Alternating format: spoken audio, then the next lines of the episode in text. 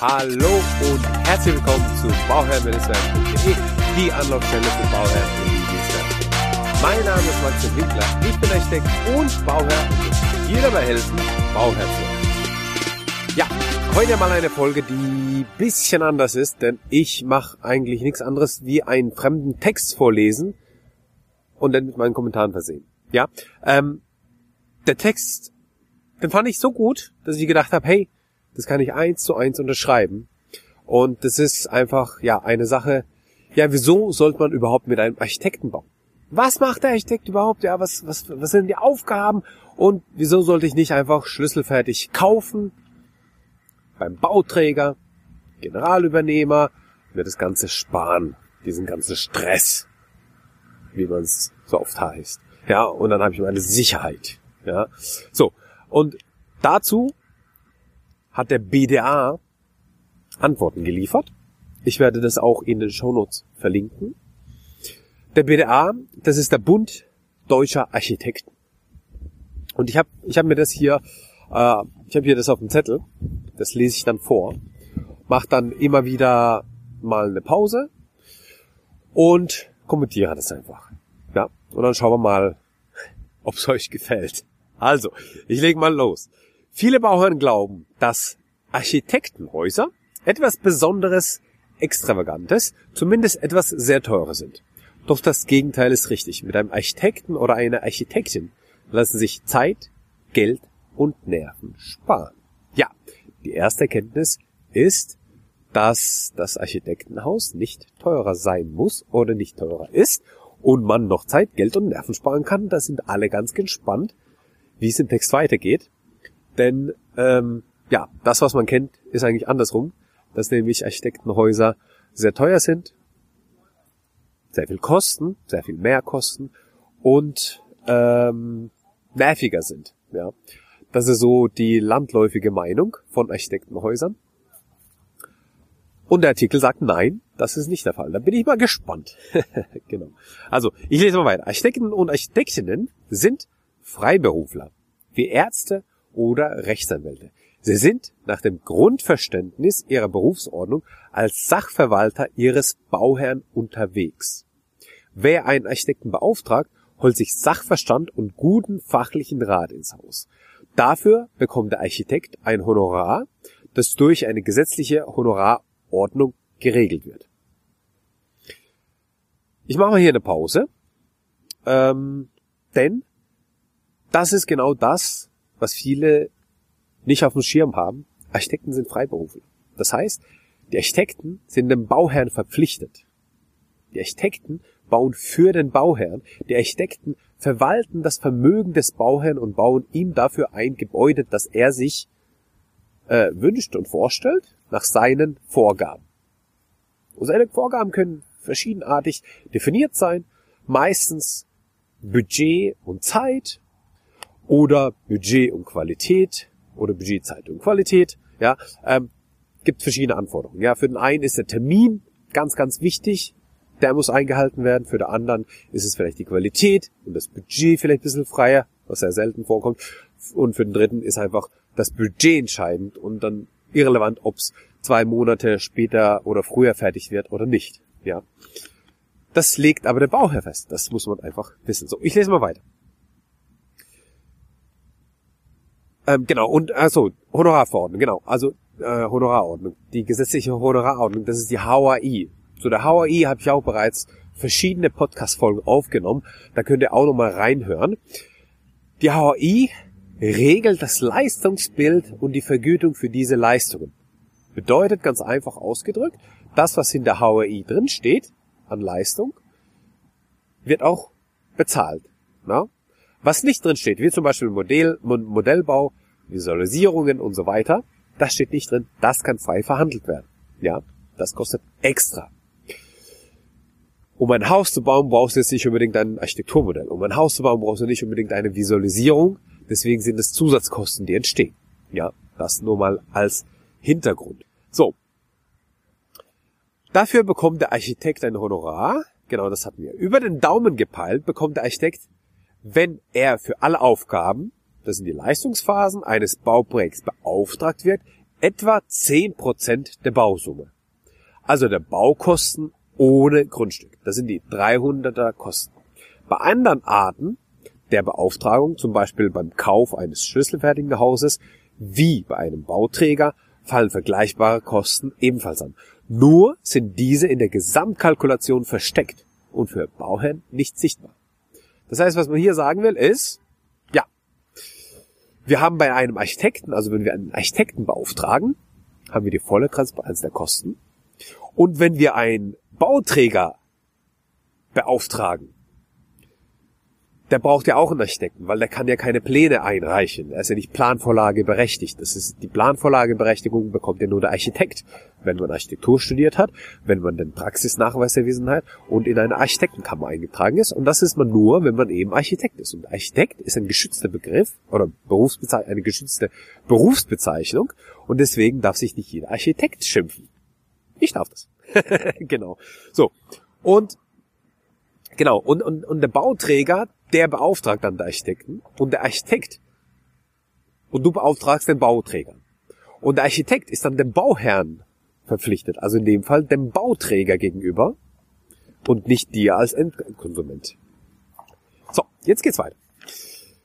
Die Beauftragung eines Architekten hat handfeste Vorteile. In jeder Phase des Baugeschehens, also bei der Planung, bei der Auswahl der bei der Auswahl und der Beauftragung von Bauunternehmen und Handwerkern, ja, in Klammern Ausschreibung, Vergabe und Abrechnung, bei der Bauleitung auf der Baustelle und nicht zuletzt bei der Endabnahme des Bauwerks wird der Bauherr von einem Fachmann begleitet, der strikt auf seiner Seite steht. Der Planungsberater eines schlüsselfertig Anbieters hingegen ist den Interessen auch der finanziellen seines Arbeit oder Auftraggebers verpflichtet. Er steht im Falle eines Streits also auf der Gegenseite. Spätestens in diesem Falle müssen sich, müssen Sie einen Bauberater hinzuziehen, der Sie auf Stundenlohnbasis berät. Das ist das, was Sie im Text steht. Also ganz klar, genau, das sind die Interessenskonflikte oder einfach die, dass man einfach versteht, wer wem gegenüber verpflichtet ist. Wer wem gegenüber wie verpflichtet ist, muss man eigentlich sagen. Genau. Beim Schlüsselfertiganbieter bekommt man oft nur Scheinalternativ, Scheinalternativen bei den Baustoffen und Produkten zur Auswahl gestellt, weil er Verträge über die Abnahme bestimmter Produkte in großer Zahl hat. Sie können zum Beispiel unter vielen verschiedenen Kunststofffenster wählen, ein Holzfenster wird Ihnen jedoch gar nicht erst gezeigt. Der Architekt hingegen ist frei in seiner Auswahl der Produkte und Handwerk. Er kennt Firmen, die das gewünschte anfertigen können. Dies muss keineswegs teurer sein als die oft überteuert angebotenen Standardprodukte. Genau. Also der, Fertighaushersteller, der bietet eine Anzahl an Häusern an, die er fertigen kann und die Materialien dafür. Dafür hat er Rahmenverträge mit Firmen, die ihm das liefern und dann hat man die Auswahl Fliese A, B, C. Aber du kannst nicht hingehen und sagen, ich will aber unbedingt die Fliese von Wiener Mocht, die 10 mal 10 weiß. Standardfliese. Vielleicht hat die auch jede im Programm, weiß ich nicht. Ne? Aber ihr wisst, was ich meine. So. Also das heißt, du hast eigentlich, wenn du mit einem Architekten baust, hast du die komplette Materialvielfalt und Freiheit.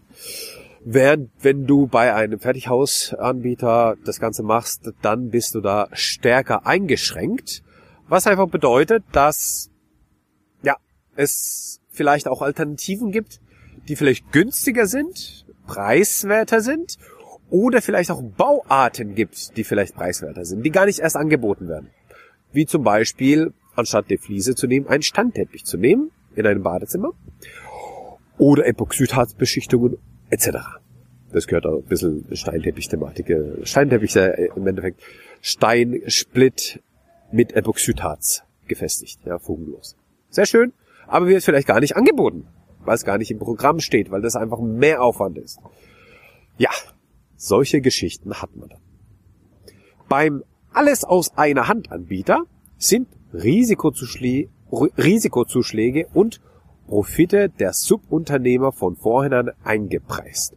Der Architekt hingegen ermittelt oft in konkurrierenden Ausschreibungsverfahren den besten und preisgünstigsten Anbieter für bestimmte Leistungen, mit denen der Bauherr dann individuelle Verträge abschließt.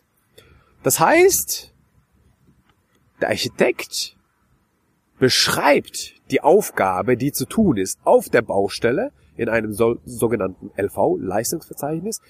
Er erstellt eine Ausschreibung, ja, verschickt es an zig Unternehmen. Du darfst dann auch welche nennen, wenn du welche hast.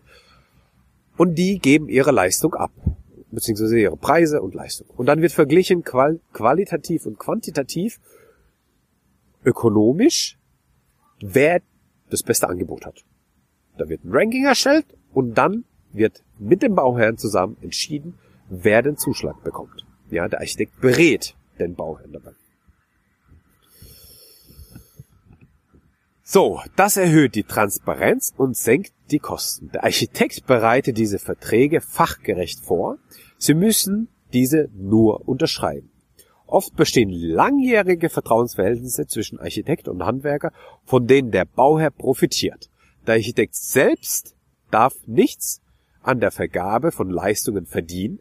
Er wird immer nur für seine Planung und Bauleitung bezahlt.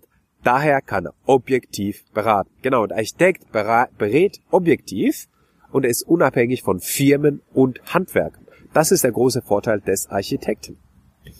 Er genießt einfach ein großes Vertrauen. Ja, und das, das ist eigentlich das, worauf es ankommt.